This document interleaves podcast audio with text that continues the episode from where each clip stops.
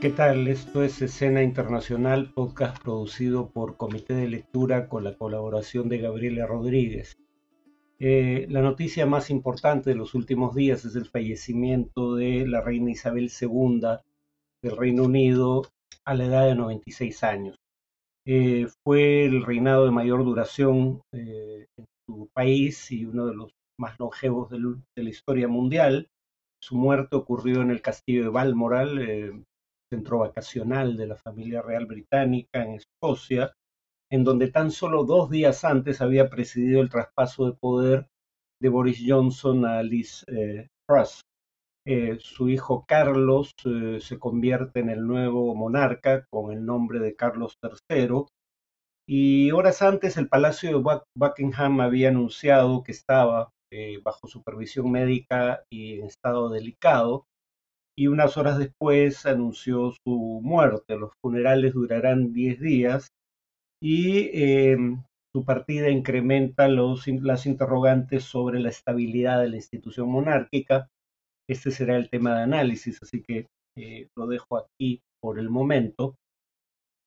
En eh, la zona euro, dentro de Europa, el Banco Central Europeo anunció la mayor subida de tasas de interés de su historia. Eh, eh, digamos, en una mm, única sesión se elevó la tasa de interés de referencia en tres cuartos de punto, hasta un 1.25%. Eh, claro, el problema histórico del Banco Central Europeo era cómo llegar a la meta de inflación de 2%, no cómo rebajar la inflación para volver a la meta. Y claro, ahora parte por circunstancias ajenas a las decisiones del Banco Central, como en todo el mundo, la inflación en la zona euro está en 9.1%. Eh, Lagarde, la presidenta de Christine Lagarde, ¿no? la presidenta del Banco Central Europeo, el nombre le suena es porque antes fue eh, jefa del Fondo Monetario Internacional, Dijo luego de la sesión del Consejo de Gobierno del Banco Central que estas tasas aún estaban muy lejos de asegurar la estabilidad de precios y que en las próximas reuniones del de, eh, Consejo de Gobierno del BCE se anunciarían nuevos incrementos. Eh, digamos, eh, el pronóstico de los expertos lleva a pensar que este año la inflación sería de 8.1% y 5.5% el próximo año, cifras que ya implican una revisión al alza significativa respecto a las previsiones de junio pasado, en donde se pensaba que este año la inflación sería de 6.8% y de 3.5% el próximo año, en ambos casos muy lejos del objetivo del 2%. Eh, y esto se da en un contexto en donde eh, las medidas que ayudarían a reducir la inflación simultáneamente agudizan las tendencias recesivas que ya se experimentaba en la zona euro o se experimentaban en plural en la zona euro. Digamos, se prevé un estancamiento del último trimestre de este año y el primero del siguiente, tal vez como se prevé también en Estados Unidos. Se trata de una recesión relativamente leve, eh, pero en todo caso, eh, estamos teniendo algo parecido a una estanflación por primera vez eh, desde la década del 70 del siglo pasado en varias partes del mundo. Finalmente, el presidente Macron de Francia inauguró el Consejo Nacional para la Refundación, para quienes creían que esto de refundar el país era cosa de chavistas únicamente,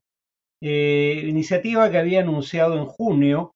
eh, y era presentada como una plataforma para eh, reunir a las fuerzas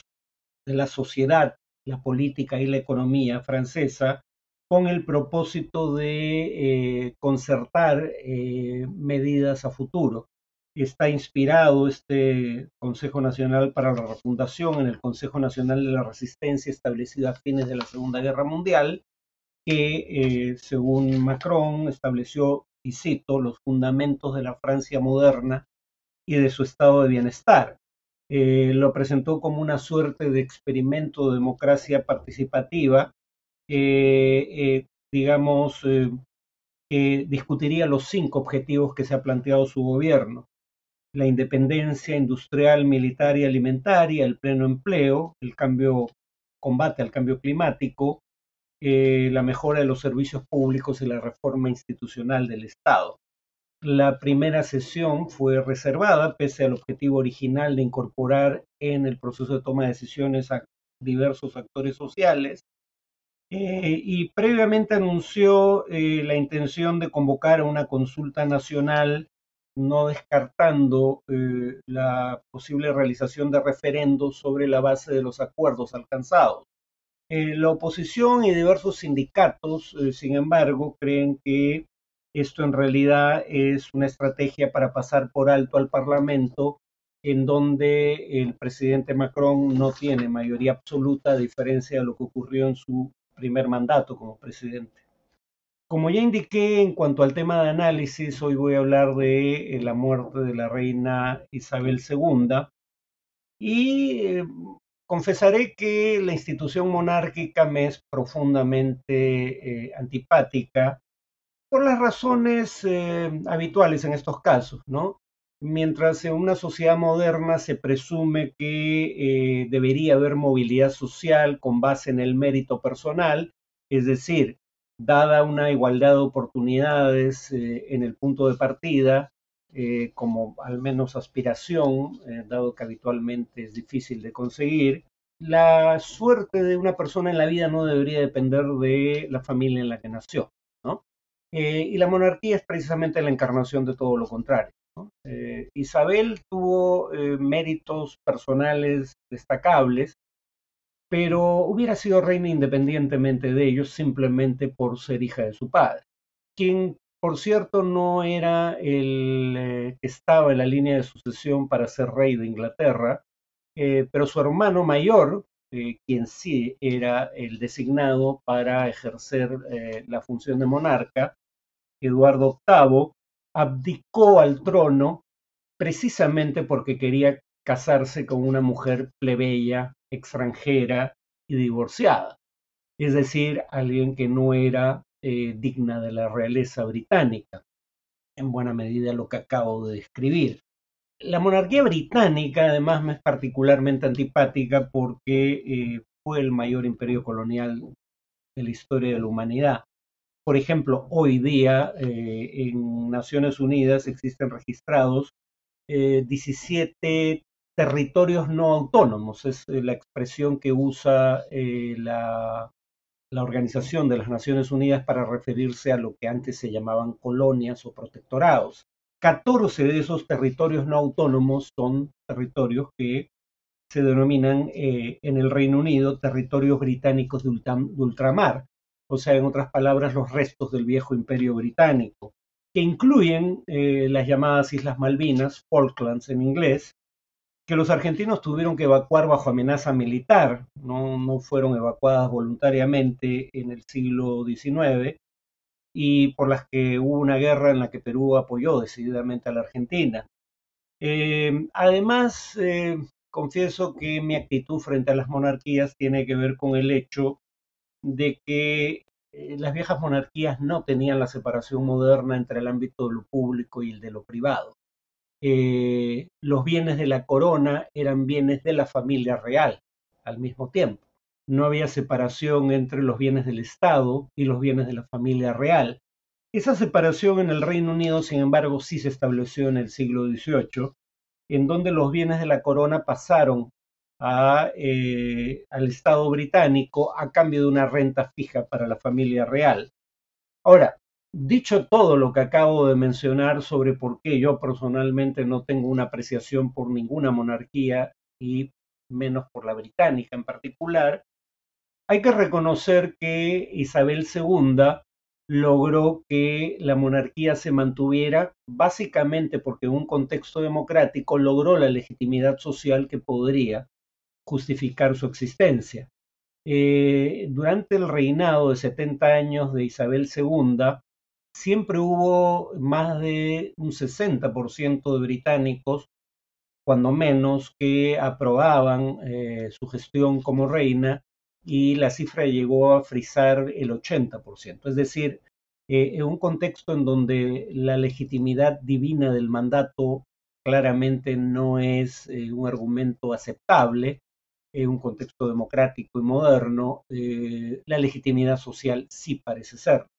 Y esa legitimidad se logra en el caso del Reino Unido eh, básicamente, en, por lo menos en los años recientes, por la figura de Isabel II. De hecho, solo un 15% de los británicos quisieran poner fin a la monarquía para convertir a su país en una república. Eh, y claro, eh, Isabel II entendió el papel que se esperaba de ella en el nuevo contexto. Por un lado, no era una gobernante para todo efecto práctico. Su cargo eh, de jefe de Estado era un cargo simbólico, fundamentalmente, pero estuvo a la altura del simbolismo, digamos, ¿no? Entendió que, por ejemplo, sus opiniones políticas podía expresarlas tal vez en las reuniones que suele tener el rey o reina con eh, el primer ministro en el Reino Unido y trascendieron en algún momento sus diferencias, por ejemplo, con Margaret Thatcher sobre temas como el del apartheid en Sudáfrica, en donde Margaret Thatcher era una acérrima crítica eh, del Consejo Nacional Africano, la fuerza política de Nelson Mandela y para efectos prácticos, por ende, defensora del apartheid, eh, de la cual, del cual aparentemente era crítica la reina. Digo aparentemente porque no daba a conocer públicamente sus opiniones. Entendía que para ser un símbolo de unidad nacional debía eh, cumplir con los protocolos y no expresar opinión política en temas controversiales, aunque las expresara en privado, como trascendió en el caso que acabo de mencionar. Eh, de hecho, en algún momento el primer ministro David Cameron, cuando se convoca un referéndum plebiscito para decidir si Escocia se independizaba del Reino Unido, el entonces primer ministro británico David Cameron eh, le dice, bueno, al menos envía algún tipo de señal, por sutil que sea, de que te opones a la independencia de Escocia. Y, la reina mantuvo eh, silencio sepulcral sobre la materia, no se pronunció. Eh, y eso es algo que va a cambiar muy probablemente con Carlos III. Eh, primero, porque Carlos, a diferencia de su madre, evitó con ahínco cualquier escándalo en el ámbito público, Carlos es como el resto de la familia en donde los escándalos públicos abundan, ¿no? Y los de Carlos en realidad son pecata minuta al lado de uno de sus hermanos que fue acusado de pedofilia para efectos prácticos, ¿no? Eh, pero además está el tema de que Carlos ha expresado opinión sobre una serie de temas eh,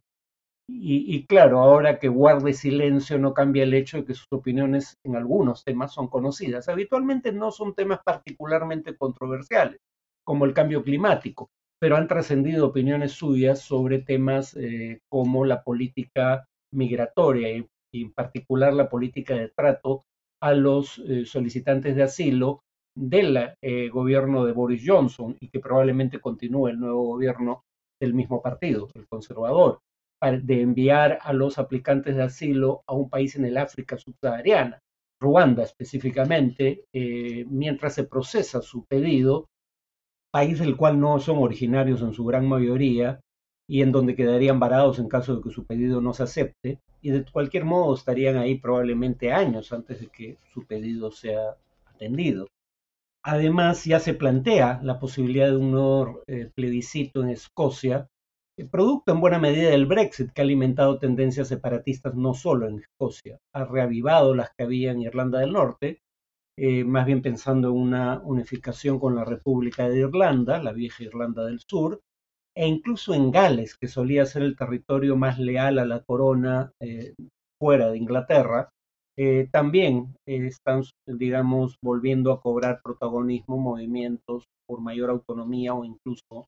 por la separación del Reino Unido. Eh, o sea, en otras palabras, el nuevo monarca va a tener que enfrentar un contexto internacional distinto, más problemático que el que enfrentó su madre, eh, aunque en los últimos años del reinado de esta, eh, las tendencias que acabo de escribir ya habían empezado a aflorar a partir de la aprobación del Brexit. Entonces, digamos, por el conjunto de factores que he mencionado, eh, la legitimidad que había mantenido la corona británica durante la monarquía de Isabel II podría empezar a menguar. bueno, eso es todo por hoy. nos vemos en el siguiente podcast.